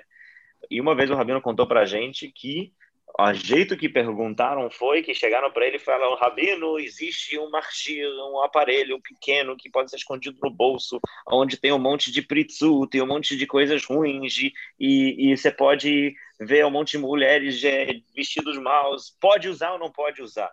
E aí o Rabino virou e falou: Assur usar. É, eu, acho, eu, eu, eu, discordo de você, Ana. Eu acho que o Rabino ele sabe que ele, ele acha que ele é infalível e ele sabe disso. Eu não sei se eu concordo com você. Olha, eu eu acho, desculpa. Se o Rabino é tão bobo assim, ele não está na, na categoria de Talmud Raham. Exatamente, ele não é bobo. Ele não, sabe. justo, justo é a visão de quem era o Hafetz Haim que causou com que as imagens dos Mas grandes essa visão distorcida que está trazendo eles... o Hafetz Haim é loucura. O Hafetz Haim não é. Não é, não é. Os Rabanim e os grandes poskim que estão hoje em dia, que escrevem os livros, que fazem as coisas que Motziim, Piskei Alachá, que Motziim, é, Alachá, eles de propósito se encontram no mundo que é desconexo do mundo geral é, globalizado, o mundo Isso não era verdade com o Rav Shah, isso não, não era verdade com o Rav Steinman, isso não era verdade. Concordo com o Rav Davi. o Rav Steinman falava cinco línguas. Eles sabem, eles sabem, Rav Você tá, você tá, eles sabem. Eu não acho. Eles usam esse conceito da Torá, eles sabem, eles usam. é conhecido. Vocês conhecem a história sobre o. Sobre, vocês conhecem a história sobre o Shmirat Shabbat Kilchetá? Da Qual primeira versão com a segunda versão? Que eles reeditaram. Sabe Sim. por que eles reeditaram? Porque o pessoal foi jogou pedra na casa do Rabino e ameaçou ele até ele voltar da opinião dele. Mas, isso bem, foi mas... o Rabino que mudou a opinião ou foi influência de pessoas não, ao redor dele que mudaram? O que isso tem a ver? É, tem a ver o meu ponto é que as opiniões e as ideias dos rabinos são ultra influenciadas por pessoas ao redor deles. Ultra influenciados. Olha, eu vou te falar a verdade. Eu não, eu não conheço a realidade. Eu acredito que nenhum de, dos rabinos que conhece. Ninguém aqui conhece o rabino A especificamente, sabe o que acontece na casa dele. Nem o rabino B e conhece pessoalmente, tá? Mas, assim, se o rabino ele é assim tão bobo, realmente não é o da Torá, né, você, que a gente está discutindo. É, um, é uma falha técnica que, por acaso, um rabino que não é de verdade tá um Tamid Raham, ele não é perspicaz, ele não é um cara safo, ele foi tomado como Tamid Raham é, é de alto nível. E, aliás, o Rav Wasserman, que é uma das fontes mais famosas do, do, da ideia de da Torá, é ele que depois que, que ele faleceu na Segunda Guerra Mundial, né? mas é ele que Sim. trouxe a ideia de que pessoas que a população aceitou como líderes da geração, e ele se referia ao Hafetz Haim como isso, eles têm uma posição como se ele fosse... Eu quero falar mais uma coisa, mas deixa eu terminar do Ravassa, mano. Ele, ele escreve no livro dele quatro ou cinco condições para alguém ter essa autoridade, e uma delas, uma delas é a perspicácia. E a perspicácia uhum. é é, é, tem que ser ganha com o estudo da Torá, porque você estuda Dinema Monot, você conhece a vida, mas pode não ser ganha também. Se o cara ele sabe muito da Torá e na perspicaz, ele não eu, na categoria. Mas então o Rabino, para ele saber o que fazer em relação à internet, o celular, o smartphone, etc., ele tem que usar? Ele vai usar? Ele vai não, mas ele acha, que, ele acha que a informação que ele recebe é suficiente, mas é óbvio que ele sabe. Mas esse é o meu ponto. Esse ele não, sabe, mas ele, ele, vai ele, conversar. Ele acha que é suficiente. Não é que enganaram ele. Ele ia lá e verificava mais. Ele não quer. Ele acha que a informação é suficiente, mas ele sabe a força que ele tem. Eu não tenho nem dúvida que ele. Eu não acho que ele não ele sabe. Usa isso, ele só que acha que isso é certo. Ele tem certeza que isso, ele tem certeza que isso é certo. E eu acho que tem mais uma coisa aqui, né? Eu acho que tem mais uma coisa. Para os rabinos serem relevantes hoje em dia, vocês vão me desculpar que você é um pouco maquiavélico agora, é, o da Torá ajudou na relevância dos rabinos. Porque com, com o advento de Medinat Israel, o que, que ia acontecer com a profissão rabino? Olha só, hoje em dia com a internet, meus queridinhos, hoje em dia com a internet, você não precisa de rabino. Você vai lá, põe no Google, sai o que quer. Para que, que para você seguir. As pessoas são preguiçosas. Você precisa entrar em outros meios. Se, se você. Ah, alguém precisa de ajuda, vai procurar um psicólogo, vai procurar um psiquiatra, vai procurar não sei o quê. Então, para o rabino ser relevante, eles precisaram pegar essa posição de rabino e reinventar ela. Porque senão ele ia deixar de ser relevante. Que que Cara, Rabino, discordo completamente do que você está falando. O Rabino está falando.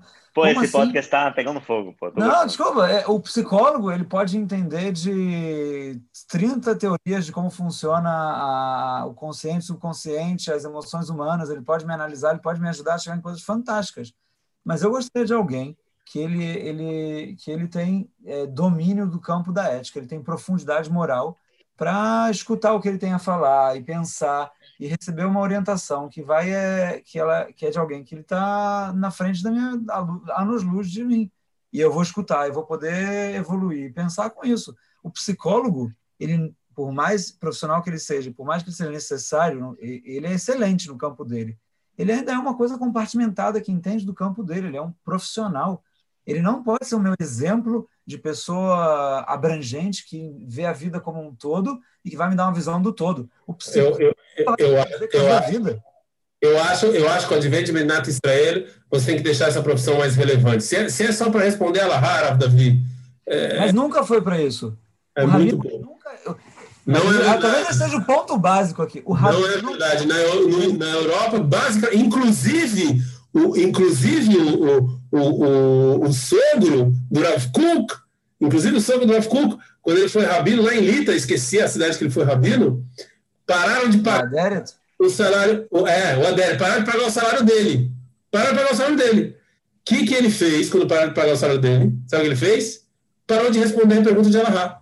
É isso, é isso que ele fez. Eu vou perguntar para ele, está cachê, está cachê? Parou. Não respondeu, não pagou o salário, vou responder. Porque era isso. Era isso que o Rabino fazia. Basta... Antes, de mais, antes de mais nada, eu vou anotar. Sempre bom. Anote fazer aumento de necessidade. Anote, anote. Enfim, a gente, eu, mas, eu, mas isso não prova absolutamente nada, porque eu preciso saber Como não? e me é, dar. Se a pessoa... Que ninguém queria saber. Isso é o que está escrito na Agmará, pegar o cara pelas partes mais delicadas dele e segurar ele até ele te pagar. Porque eu preciso saber se eu posso ver isso no Shabat ou não, se minha esposa é permitido ou não, mas, cara, você vê a Torá, o rabino, ele pode ser que ele tinha que responder ela, mas você está procurando um sábio, procurando só um rabino. Então, mas hoje em dia você procura um psicólogo. Hoje em dia você procura. Então, se você não dá, se você não dá uma, um significado maior para o rabino, é, você ia perder, ia ser uma profissão passiva. Rabino Davi, deixa eu estou querendo encontrar um equilíbrio entre vocês dois, que eu entendo o que, que o Rav Segal está falando, eu entendo o que, que o Rav Davi está falando. Eu só eu queria propor. Muita sorte para você. Eu só queria encontrou, fazer uma pergunta para você, Rav Davi. De verdade. E eu estou pensando também com. Obviamente, eu não tenho tanta experiência, mas com minha experiência como educador, principalmente na Yeshiva, quanto tempo das suas conversas com os alunos, do seu tempo que você passava fazendo conexão pessoal com os alunos, você se dedicava a perguntas alárquicas versus perguntas nafshiim, tipo espirituais, perguntas emocionais, perguntas pessoais, estilo de vida, o que eu tenho que fazer na próxima etapa da minha vida. E isso é no microcosmo da yeshiva. E por isso que eu entendo que o Gurav Segal está falando, quando você pega essa definição, você expande tá para o macro. Você passava mais tempo em Alahá? Não, ao contrário. Menos. Você passa você muito menos. Você deu um novo significado para a palavra rabino. Você não é só, você é um mentor, você é um professor. Mas esquece a palavra rabino um minuto. Você tem rachamim, você tem os sábios eles entendem. Olha o Talmud. Mas no microcosmo da Yeshiva, eles você entendem é o da vida. Eles, você está pegando. Mas no microcosmo você... da Yeshiva, você é o Raham para o Talmud. Entendeu? É. Você é a fonte. Eu estou usando assim, o microcosmo da Yeshiva para definir um conceito que a gente vai expandir para o grande Raham, o você da geração. Para mim está claro. Para mim, tá claro. vocês estão indo? De novo, para mim está claro, eu entendo que você discuta comigo e tá ok, mas eu discuto com você também. Para mim está claro, para mim está claro que, que esse tipo de coisa de Torá e etc, você aumenta, você. Olha só, antes, antes da Gumará, meu querido, você está trazendo a Gumará como prova, a Gumará não é prova. Porque na época da Gumará você não tinha, eh, você não tinha psicólogo, você não tinha economista, você não tinha nada. Então, realmente, o sábio, ele, ele tomava essas funções. Hoje em dia, você tem tudo isso. Então, o cara que está mal, ele vai vir falar com você, o cara que está com problema, com problema conjugal, ele vai falar com o Rabino? Não, ele vai procurar um profissional. Então, o que, que sobrou para o Rabino? Então, o que, que sobrou? Se eu não Eu acho que eu estou entendendo agora o que o Rabino está falando. Eu vou, eu vou responder de forma diferente. Eu entendo o que o Rabino está falando. O Rabino está falando assim. Tem um certo momento que o mundo era simples e não tinha uma certa independência das esferas da vida, não tinha psicólogo, economista, o médico, tá, tá, tá. Uma pessoa era capaz de ser sábio em tudo. O Rambam, o Maimonides, ele era sábio desde a astronomia e medicina até a Torá. Ele, ele englobava tudo. Então, ele era o sábio. Você está falando que agora, no advento do mundo moderno, é inviável você sábio em tudo. Então, não. Não, você me entendeu errado. O Rabino está falando que o Rabino está falando que é justo é nesse momento que o tá Rabino usando... vai falar que ele é. Não, você está usando o Rama, você está usando o Rama para falar que todo, todo Rabino é Rama. Não esquece o Rama, esquece o Rama.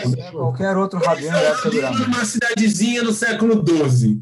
Ele está lá no Espera... dele, no século XIII, XIV. Está no Staten dele, ele é o Rabino, ele é o sábio. Então, todo mundo vai falar com ele de várias coisas. Porque é o que ele é o que tem. É o que tem a partir do século XVIII, XIX, a emancipação, você tem um monte de judeu estudando de maneira séria e profunda um monte de coisas. Você, se você deixa só a Alahá para o Rabino, se você deixa para o Rabino só a Alahá, eu, eu, eu não estou falando, de novo, não me entenda mal, não estou falando que isso é ruim, tá bom? Eu sim acho que o Rabino ele tem que e, e, e ele tem que se reinventar. A profissão Rabino teve que se reinventar. É isso que eu estou falando. E parte dessa reinvenção foi justamente também se dar a Torá. Ok? Vamos, porque, vamos assim, colocar assim. Por, que, por que, que eu vou. Assim, olha só, hoje em dia, pensa no século XXI, Davi, pensa no século XXI. Tem até uma frase muito engraçada que eu, como rabino de comunidade, eu sinto isso muito.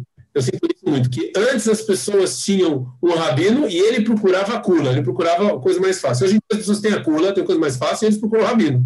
Que rabino que falou isso? Você puxa lá no Google, você encontra alguém. Cara, eu dei uma vez uma aula sobre recato. Mas não vou entrar agora. Uma mulher me trouxe um possê lá, lá do Egito. Eu não quero fazer por causa dele, mas é um cara assim que eu não. Um rabino que na vida. Flávio, ele mexe, então eu posso? Então, assim, hoje em dia, com a informação que a gente tem, com o mundo que a gente tem, se você não reinventa a profissão rabino, é, quantas vezes. Eu, eu como rabino de quem lá estou falando, as pessoas procurar para lá. Então, o que, que sobrou? Se eu não reinvento a profissão rabino para outras esferas, e se eu não falo que ele tem, que, que a Torá ela te dá uma certa, é, é, uma certa vantagem, então não sobra nada, entendeu? É isso que eu estou falando. Eu, eu acho que eu entendo o que o Rabino está falando. Olha, eu, eu acho que sim, o mundo mudou. Você precisa pensar qual é o papel do Rabino no mundo moderno.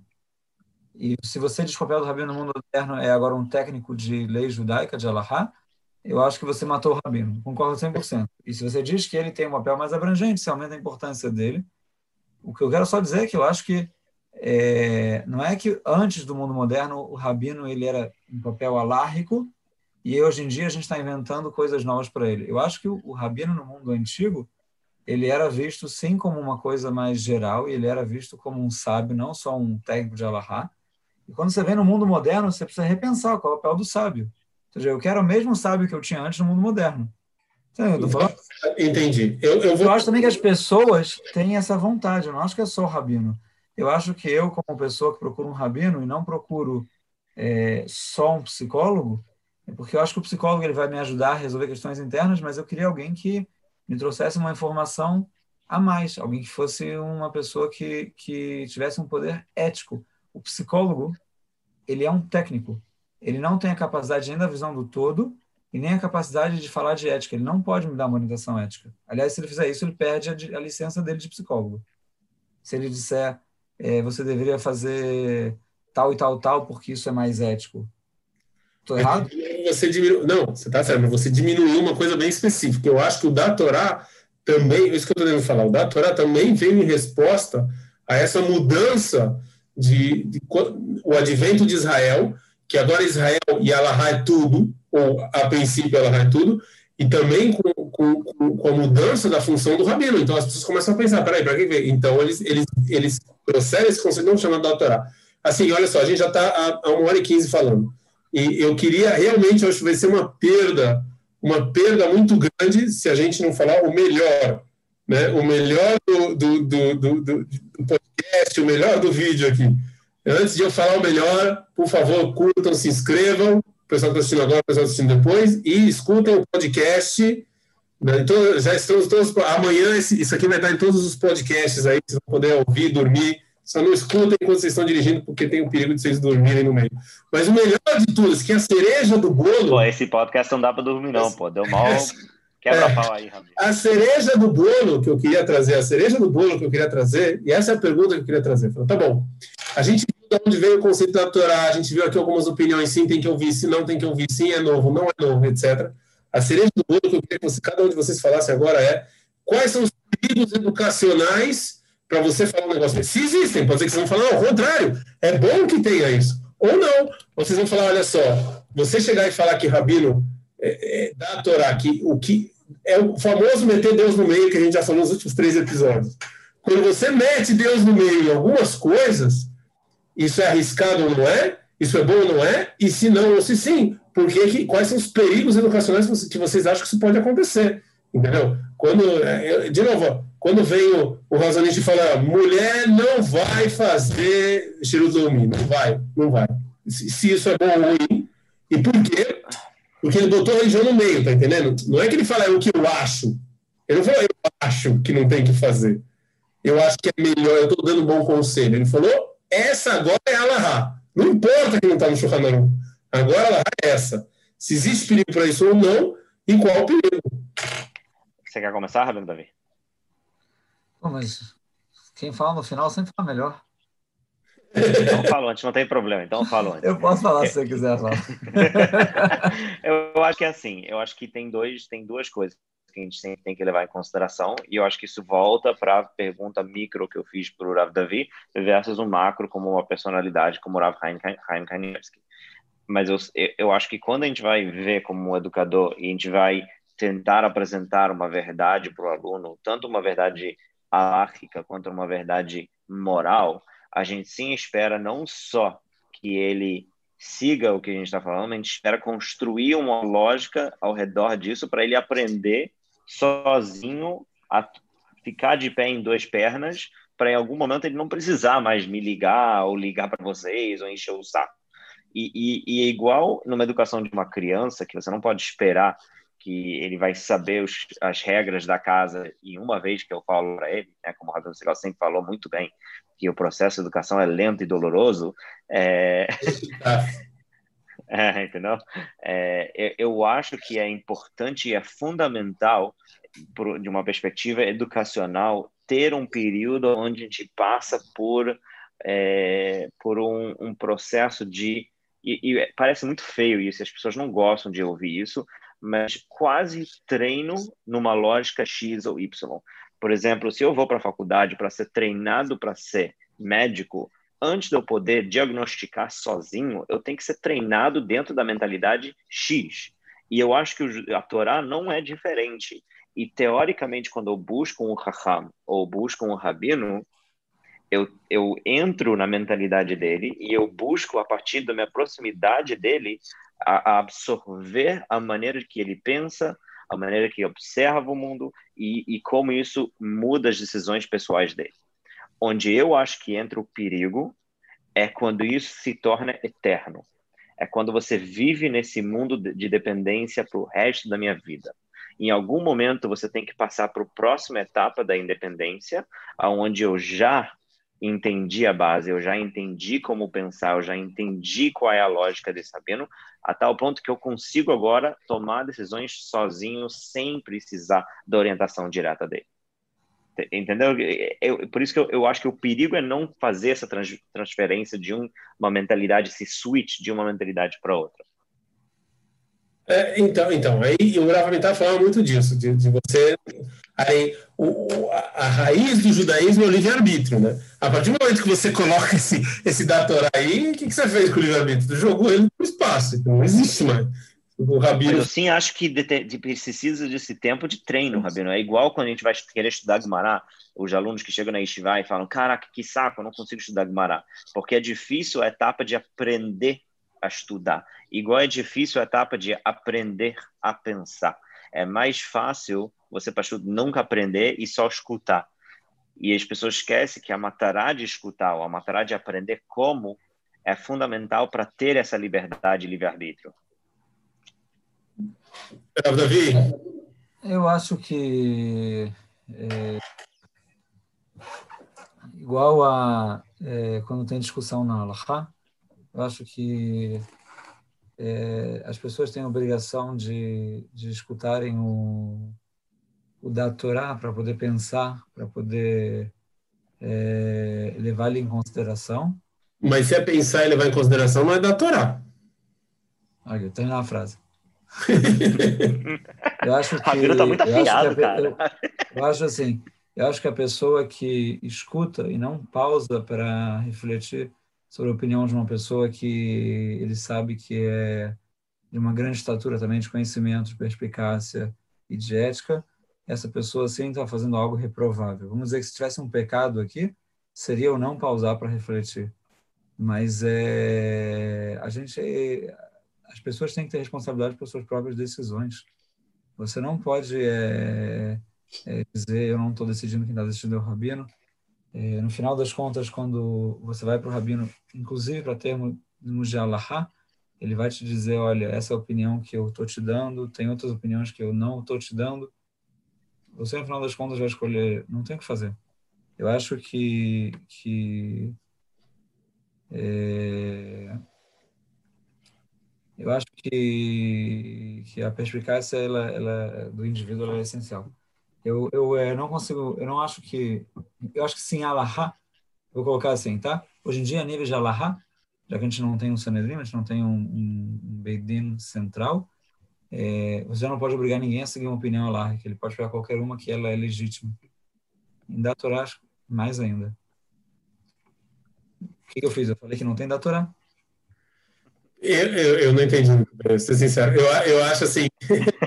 não, porque é, é, eu vou te falar, eu acho extre... eu, eu, interessante que vocês colocaram, o Rav Josh colocou o perigo da, da, da, falta de, a pessoa, né, da falta de, ele, ele, não pega as ações na mão dele, ele não acaba sendo, a irresponsabilidade, que eu jogo tudo nas costas do outro, e o Rav Davi falou que a gente tem a obrigação de, de refletir sobre, sobre o que o Rabino está falando, mas é, eu, eu vou colocar duas coisas assim, eu acho, primeiro, eu, eu acho que Rabino ele deve falar e opinar sobre tudo, inclusive por isso que eu concordo, que eu concordo com o que o Davi falou, não é que eu discordo com o que ele falou anteriormente, que sim, quando você vem com um olhar espiritual para o que está acontecendo, óbvio que você tem o que agregar, mas, mas quando você fala que isso é da Torá e você bota a religião no meio, você bota Deus no meio, aí estraga tudo.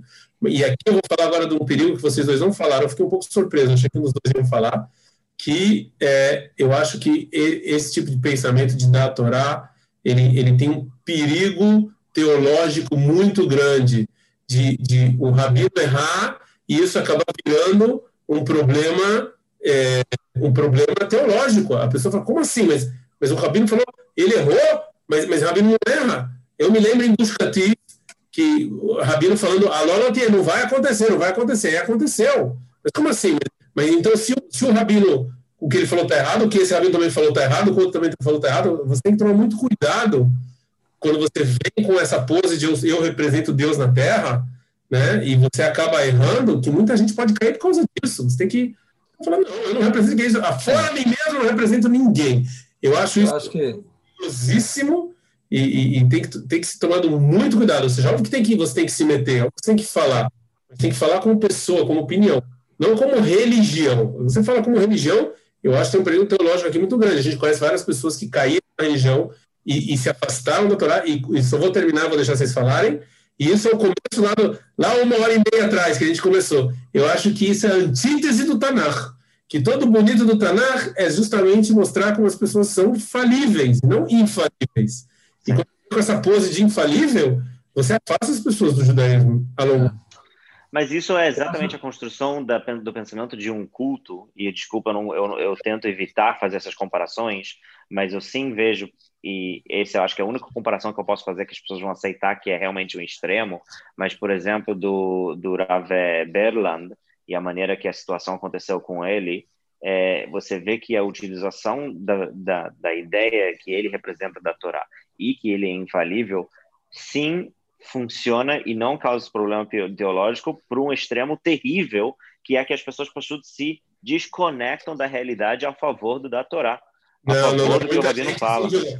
você tem razão das pessoas que estão lá próximas a ele. As pessoas que estão mais longe vendo, muita gente sim, é, sim começa. Os dois, os dois problemas são perigosos. Formação de. É. Sim, sim, eu não estava anulando o outro. Formação de quadrilha, não quadrilha. quadrilha. Não, então, eu vou te falar, é perigosíssimo. As pessoas são, às vezes, sugadas para coisas é, para seitas. É. Quer dizer, não, formação de seitas. É.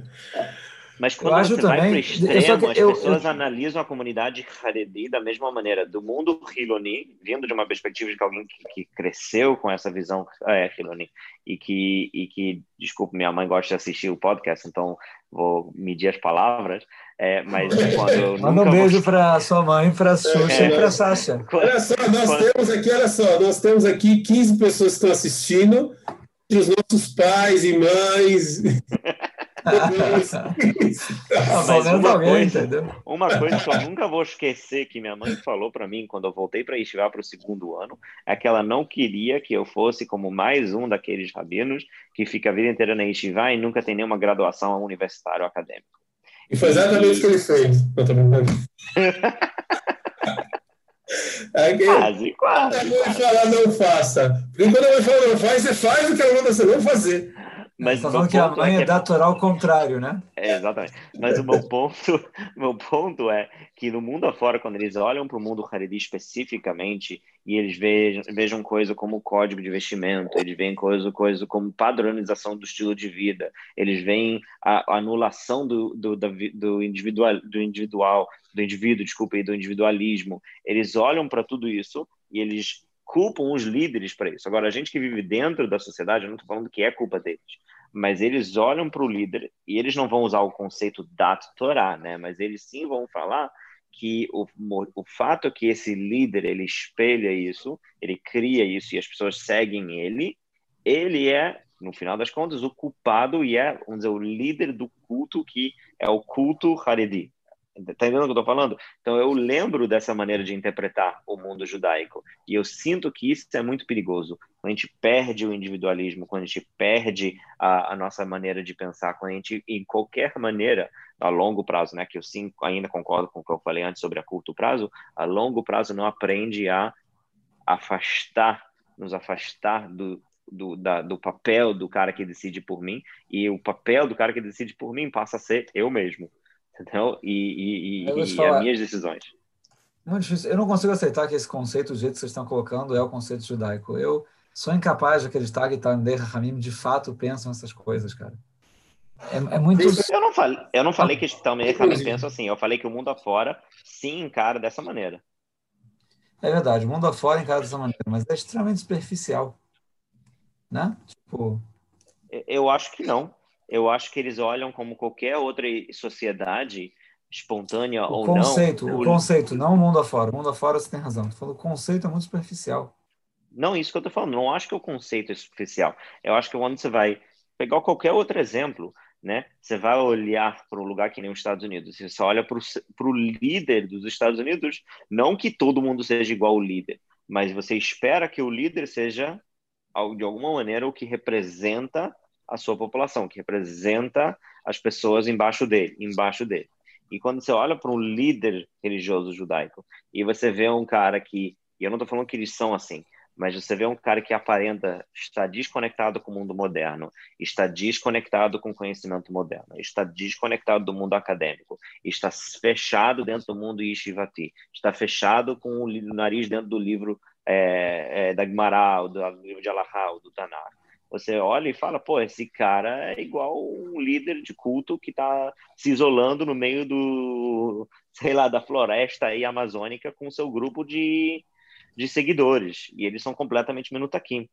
E eu não acho que é tão superficial, eu acho que dá uma análise muito bem feita de fora, sem conhecer as diferentes nuances internas. Não vejo isso como superficial. É, mas, é, mas aí eu acho que a gente já está indo para um. Né? Desculpa, mas é. aqui é justo acho que eu queria conectar isso com a Tzionut. Eu queria conectar isso com a Tzionut, por isso que eu falei disso. Que eu justo acho que a complexidade do mundo da Tiliomi, e é o motivo que talvez para você, Rav Davi, seja complexo entender essa ideia um pouco, é justo em tentar encontrar equilíbrio entre esses dois mundos. Justo acho que é o que torna a visão da Tiliomi na visão, na minha humilde opinião, a, a, a, a, mais, não verdadeira, não é a palavra certa, né? Mas a, a mais honesta. A gente quer manter uma conexão com o Raham, a gente quer manter uma conexão com o Rabino e o que, que ele representa, mas ao mesmo tempo sem anular a nossa busca individual no mundo afora, no mundo maior. mais do que isso, crítica. Tem... Isso é crítico. Isso senso é autocrítico. Você escuta o Rabino, você tem um senso autocrítico. Você concorda discorda? Por isso que eu acho e a gente vai ter que terminar. Vocês vão me desculpar. Vocês podem continuar, eu vou embora. Então, assim, não, tenho, ainda tem mais, mais uma coisa para fazer. Mas, de qualquer maneira. O Rabino está vendo o jogo do Flamengo, ele não quer falar para ninguém. Eu estou olhando aqui o jogo para contar. Mas, é, de qualquer maneira, o que eu acho assim, é o, é o senso crítico, né? Por isso que a gente falou no começo, eu vou continuar falando. E esse, nesse podcast, a gente agora pode falar que é podcast, porque é. Agora é. Sim, a gente vai continuar falando que é, é, é você bota Deus no meio no sentido de virar religião, entendeu? Porque quando você põe religião, você não tem como discutir, você tirou o senso crítico do negócio, acabou. É Torá Moshe ensinar em Zel, entendeu? Não, não, não, chamaria de religião, eu falaria culto, Rabino, que eu culto, acho que sim tem uma diferença. Não, mas é, acho que é meduiak, porque sim você tem um elemento religioso que ainda pode ter o lado individualista. Eu acho que essa é toda a visão do Rav Soloveitch ao redor do Ish Alahá. O Ish Alahá é o indivíduo que assume a responsabilidade pelas suas decisões alárquicas. E ele ainda é um homem da ti, ele ainda é um homem religioso, diferente é, do culto. É, mas eu não quero entrar em dati ou não, porque a gente vai entrar de 10 na religião ou não. Vamos deixar isso para. Tá bom, tá bom, desculpa. Bom, de, não, de qualquer maneira, foi tão bom que ao invés de ser uma hora, foi quase uma hora e meia. Assim, tão bom quem quiser que o Oral Davi seja fixo aqui com a gente aos domingos, assim, vamos ver quantos likes a gente vai conseguir, quantos Oh.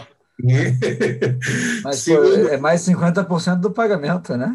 É, eu vou ganhar, você vai ganhar o triplo que a gente Senão eu vou entrar aqui que nem o Adélio e vou ficar assim, né? Eu vou pagar para o Davi três vezes o que o Oral Jorge ganhou uma marca. Não, mas peraí, três vezes não adianta nada, pô. Quatro vezes a mais, então, Pablo. Eu vou parar, pô, de, vezes vou parar de dar decisões alárquicas até eu receber um salário melhor.